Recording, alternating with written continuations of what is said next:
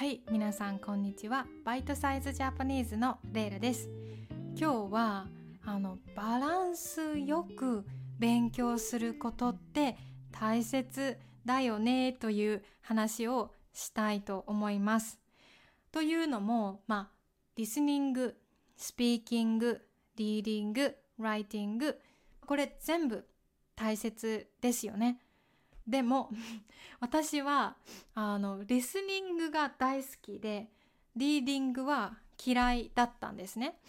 なのでリスニングだけめちゃくちゃ勉強して、えー、ライティングもリーディングも全然やらなかった。で今ね私の英語がどうなったかというとリスニングのおかげで本当に私の英語はすごく良くなった。まあ、中級から、まあ、上級くらいかな。英語の先生のポッドキャストは全部100%わかるようになりました。リスニングを始めた時は本当に30%しかわからなかったけど今はもう全部100%わかるし頭の中でトランスレートしなくてもわかるようになったんですね。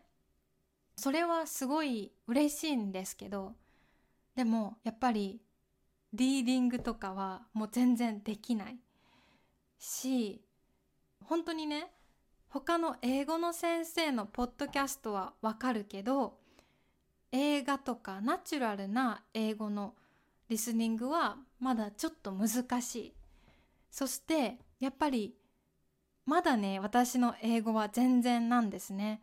文法は本当によく間違う。で私はこのままリスニングだけ頑張っても私の英語はパーフェクトにならないと思います。それに本当に最近気がつきました。やっぱり言語って言葉はもうスピーキング、リーディング、ライティングリスニング全部で勉強する身につくものだからやっぱり私がもしもうこのままリーディングライティングスピーキングちゃんとやらなかったら私の英語は多分ずっと間違いだけになっちゃうと思います。うん。なのでまあ私が気がついたことはやっぱりもう中級とかのレベルまでね自分の英語をよくしたいなら、まあ、日本語でも同じね。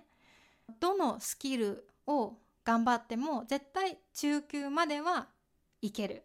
リーディングだけやっても中級までいける。でもアドバンストの上級のレベルになりたかったらやっぱり4つのスキルをバランスよく勉強しないと間違いが治らないと思いました。うん。そしてそれを、えー、私の大好きなチコ先生に、えー、言われました。うん。そうなんです。なので、あまあ今ね、えー、リスニングで今の中級のレベルにちゃんと慣れたので、これからはあのリーディングもえー、スピーキングも勉強していきたいなって今思っているんですね。うん。まあ、チコ先生は日本語のインスタグラムで知り合った先生ですけど、すごくね、あの、いい、優しい日本語の先生で、チコ先生は生徒さんがたくさんいるんですけど、その中の一人の人がスピーキングが一番好きという人で他の、まあ、リスニングとか、えー、ライティングリーディングは全然しないらしいんですね。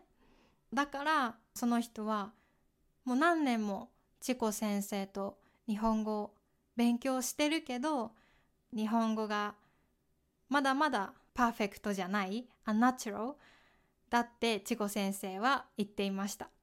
うん。それで私はドキッとしたんですね。あ、それ私のことだと思って。うん、リスニングはやるけどリーディングとかしないのでやっぱりまだまだちゃんと本当に頭の中に英語がないんですね。うん、まだまだです。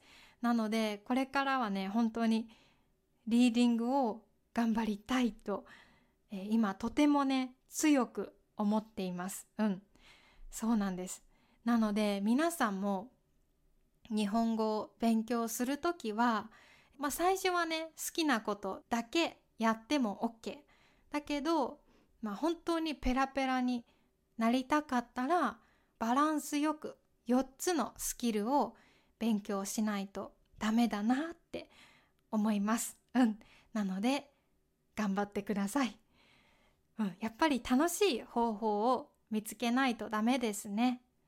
私も、うん、好きな本を英語で見つけて英語で読みたいなって思っています、えー、私も頑張るので皆さんもねこれから少しずつ毎日日本語の勉強頑張ってください。